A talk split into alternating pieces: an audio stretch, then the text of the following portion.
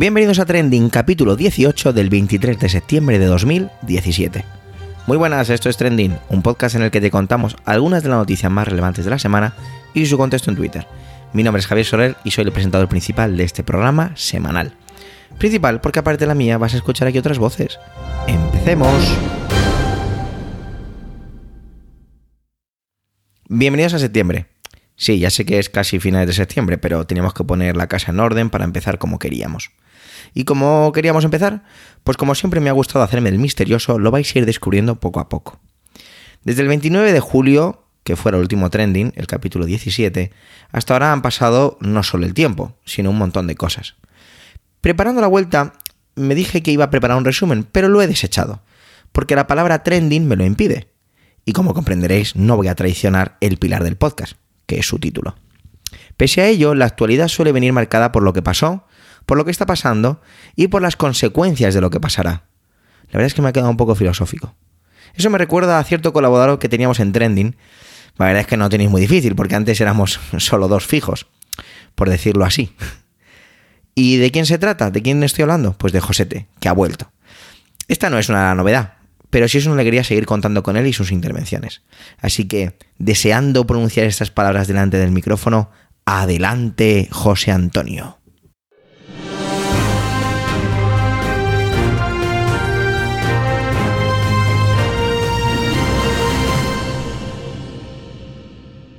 Parece que el micrófono de José Antonio ha tenido una serie de pequeños problemas técnicos y se escucha un silbido de fondo en su intervención.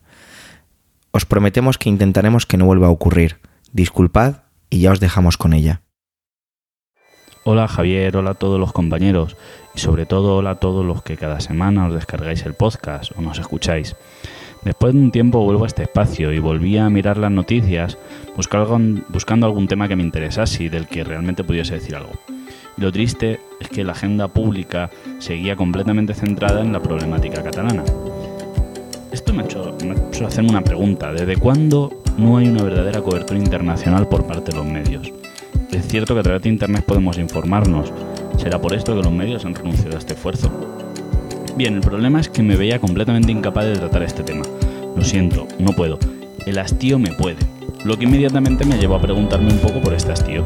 ¿Por qué me cansa? ¿De dónde nace toda esta manía? ¿Qué hace que cuando aparezca esta noticia o alguien empiece a hablar sobre el tema, directamente mi cerebro se desconecte? No sé, es que soy un poco raro y me despiertan bastante curiosidad las cosas que generan en mí alguna reacción extraordinaria. El problema es que este tema reúne gran parte de los males que azotan el debate público en los últimos años. Y cuando digo los últimos años es como cuando los cuentos o leyendas se dice lo de érase una vez, que invocamos una especie de edad, de edad dorada que por supuesto nunca existió, pero que conceptualmente nos sirve como contrapunto.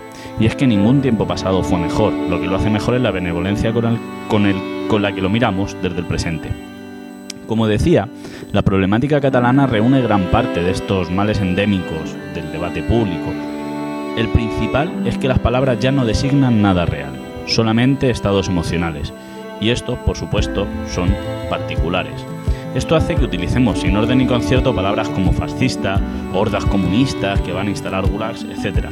Y es que es cierto que si en el debate público alguien le dice que es un fascista, has quemado todos los puentes. El diálogo no puede continuar. O si dices que las hordas comunistas pretenden hacer estallar el Estado de Derecho, perdonad pero esto es otra palabra vacía, y meter a todos, que piensen, todos los que piensen diferente en gulags, no tienen la menor intención de entender a la otra parte porque este discurso lo construyes para ti, para tu comunidad.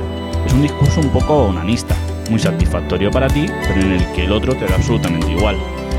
Este lenguaje gordo es peligroso, pero aún lo es más cuando vaciamos de sentido conceptos que en principio serían más técnicos, es decir, que no son ideológicos.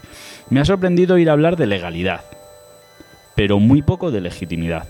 Se habla directamente de referéndum ilegal. De hecho, se ha convertido en esos sintagmas que nuestra mente viven como uno solo. Marco incomparable, Estado de Derecho, referéndum ilegal. Realmente creo que esta problemática es, en esta problemática es absurdo lo legal. Es algo así como si el marco legal fuese algo eterno, inmutable, como si las leyes no fuesen un constructo histórico y humano. Lo que me parece más preocupante es la legitimidad es decir, aquello que da fuerza a lo legal, que lo fundamenta. Y es que ha sido muy preocupante los mecanismos de legitimación que se han propuesto. Por un lado, unos dicen que les legitima la calle, las urnas, los votos. Por otro lado, otros indican que les legitima la Constitución, es decir, el marco legal existente, y que además uno de los extremos del conflicto no reconoce. Volvamos un poco, volvemos un poco a ese discurso onanista, ese discurso en el que, muy satisfecho, me doy la razón a mí mismo. Vamos, un Juan Palomo, yo me lo guiso, yo me lo tomo. Ahora lo entiendo, ahora lo puedo entender un poco mejor todo. Y es que, claro, si las instituciones que unos hayan confundido las instituciones con la sociedad civil les permite poner en marcha un mecanismo que la sociedad civil había descubierto precisamente para luchar contra los abusos de las instituciones, la desobediencia civil. Al fin y al cabo, si la sociedad civil me legitima, me pone un paso de decir que soy la voz y el brazo ejecutor de esa sociedad civil. Por otro lado, es completamente comprensible que si tú tienes el libro de reglas de lo legítimo, no entiendas que no te hagan caso y erigido en esa figura te veas completamente legitimado y exigido a llevar tu punto de vista hasta las últimas consecuencias. Y esto, cuando tienes las fuerzas del Estado en tu mano, es muy peligroso. Porque la ley se fundamenta en lo legítimo y se hace respetar mediante el monopolio de la fuerza, pero nunca al revés. Así que cada parte continúa con su marcha por vías diferentes y cuando se cruzan se tiran piedras. El problema es que esas piedras somos los ciudadanos, que nos vemos inmersos en ese debate público onanista. Seguimos andando solos por la calle, como con una escafandra y nuestro propio eco nos parecen las respuestas de otros que nos dan la razón, por lo que seguimos andando muy contentos. Desde luego no sé cuál es la solución de la problemática de Cataluña. ¿Cómo lo voy a saber si el tema me aburre? Pero sí que tengo claro que la solución no es nada de lo que están haciendo. Pero el mundo no es como es, el mundo es como yo digo que es.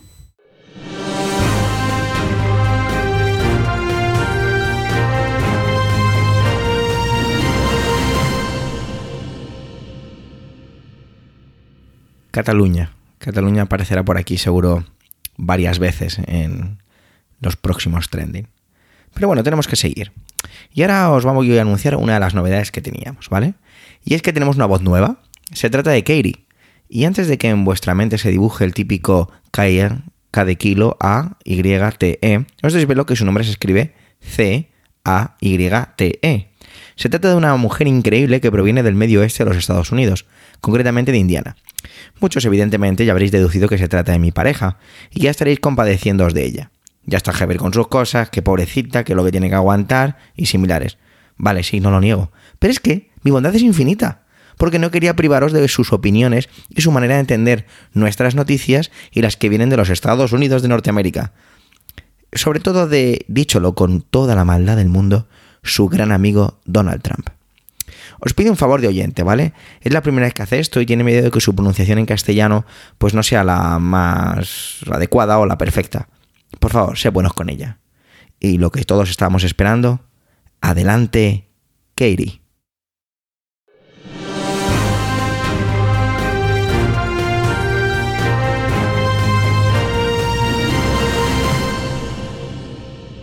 Esta semana, Donald Trump dio su primer discurso antes del General Assembly de la ONU. La primera vez que lo escuché, no podía evitar la sensación de estar, pues francamente, aliviada.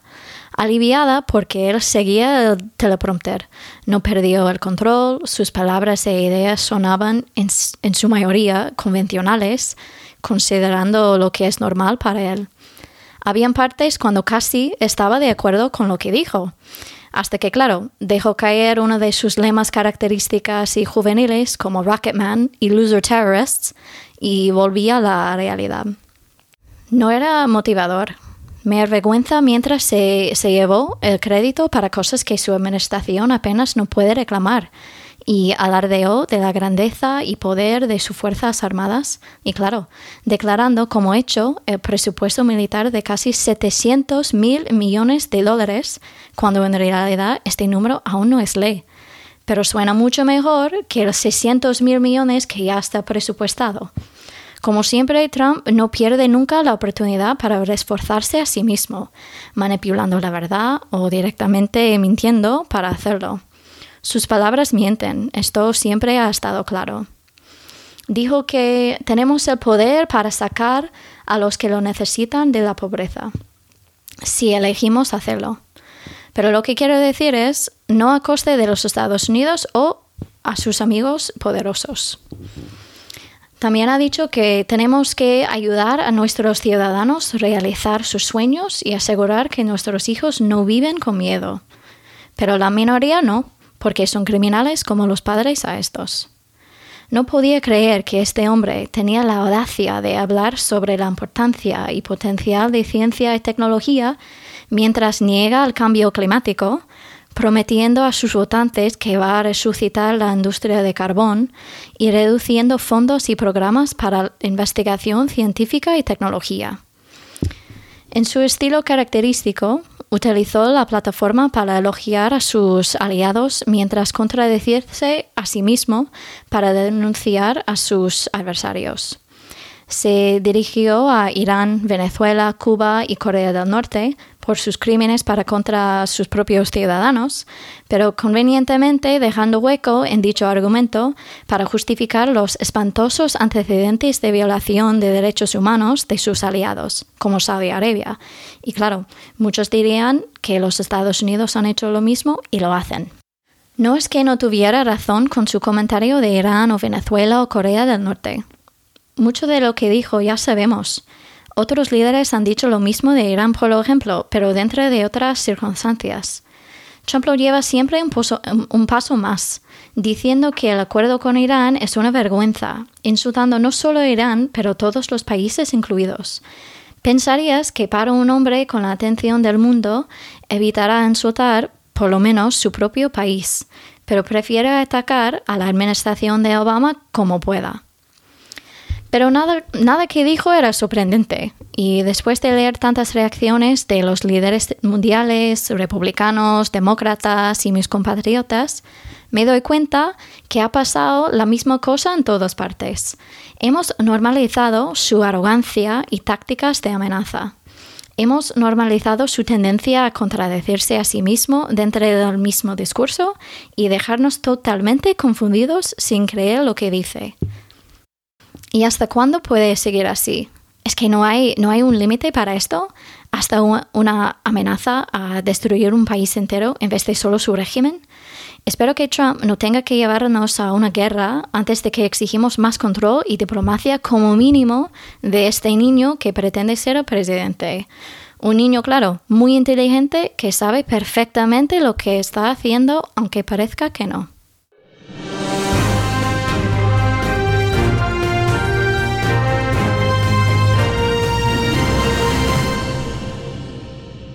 Ahí estaba yo, nervioso por la nueva temporada de Trending, un dolor de garganta que me acompaña ahora mientras os hablo y ningún tema. Suelo decir que los temas me encuentran y esta vez pues ha vuelto a pasar. Leo un titular en uno de mis lectores de RSS en el que dice, leo algo de Unión Europea, ocultado informe, piratería y me lanzo a leer. Resulta que la Unión Europea esa institución que nos, que nos une a todos los europeos, que nos hace fuertes en los mercados internacionales con esa moneda única, esa que tiene un divorcio con Reino Unido y una deuda para con los refugiados del conflicto sirio, nos ha ocultado pues unas cosillas. Que nos enteremos ahora no significa que no tengamos muchos más secretos ocultos para nosotros. Pero bueno, hasta ahí están las cositas. Nosotros, esos ciudadanos que mantenemos las instituciones. ¿Qué nos ha ocultado? Pues nada, una tontería, una chorrada que en 2014 dijeron vamos a, encargar una, a una consultora, concretamente a Ecoris con Y, una investigación para ver el verdadero impacto de la piratería. Vamos a ver qué ocurre realmente con la piratería. Así, un estudio que costó unos 360.000 euros. Una cosita sin más.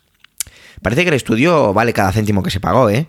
ya que se encuestó a nada más y nada menos que 30.000 personas de España, Alemania, Francia, Italia, Polonia, Reino Unido, se llegó a la fuente del problema, se hizo en profundidad. Y es que se llegó a unas conclusiones muy interesantes. Por ejemplo, una de ellas es que la piratería era, se podía llegar a afirmar positiva para la industria de los videojuegos, ya que el usuario se escalaba un juego, lo probaba y al final lo compraba para así acceder a todo el contenido. Más datos.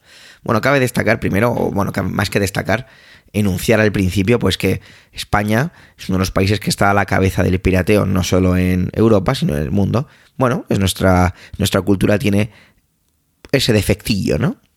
No voy a entrar a defender o no defender, no me refería a eso, sino que es un dato, ¿vale? España está ahí. Los hechos.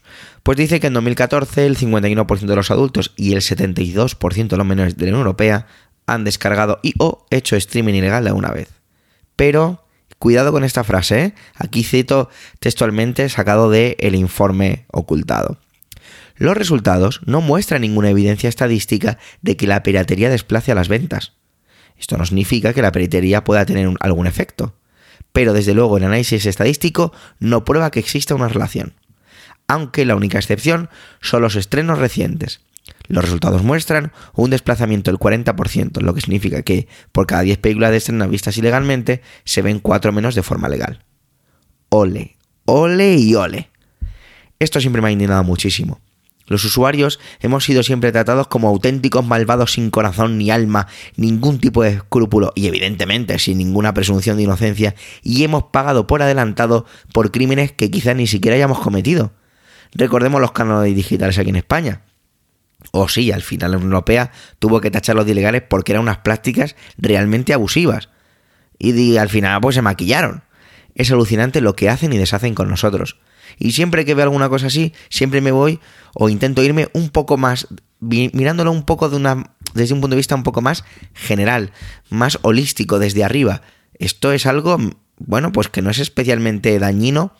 Si lo comparo con la salud, me iba a la parte de la salud. ¿Qué otras cosas nos ocultarán? ¿O medias verdades? Porque es evidente que esta información no fue revelada porque es que no les gustaba lo que decía el informe. Pero esperad, que es que aún hay más. Como si esto fuera ya el redoble del redoble. Y es que en 2016 la Organización de Defensa de los Derechos Digitales en Europa publicó la parte del informe en la que solo se hablaba sobre esos desplazamientos de ventas en cine. Eso que decíamos de que el 40%, por lo tanto, significa que de cada 10 películas de estreno vistas ilegalmente, se ven 4 menos de manera, de manera legal. Perdón. o sea, increíble, espectacular. Es, es que es espectacular. ¿Y cómo nos hemos enterado? Bueno, pues a través de una, eurodiputada, Julia Reda, alemana, del Partido Pirata de Alemania. Eh, Julia se unió al grupo de los verdes de Alianza Libre Europea y es miembro de la Comisión de Asuntos Jurídicos, así como miembro suplente de las comisiones de Mercado Interior y Protección del Consumidor y Peticiones. También está en el comité de dirección del Intergrupo Agenda Digital, un foro de diputados interesados en temas digitales. Reda está muy centrada en temas de derechos de autor y digamos que además lo promulga mucho como una de sus grandes ambiciones, ¿no? Y gracias a ella sabemos que la Unión Europea sigue convirtiéndose en aquello que no debería ser. Bueno, es el momento de despedir ya este decimoctavo capítulo de Trending. Gracias por el tiempo que habéis dedicado a escucharnos. Tenéis los medios de contacto y toda la información y enlaces de este episodio en emilcar.fm barra trending, donde esperamos vuestros comentarios muy necesarios, muy importantes y ya sabéis, muy gratificantes. Un saludo y hasta la semana que viene.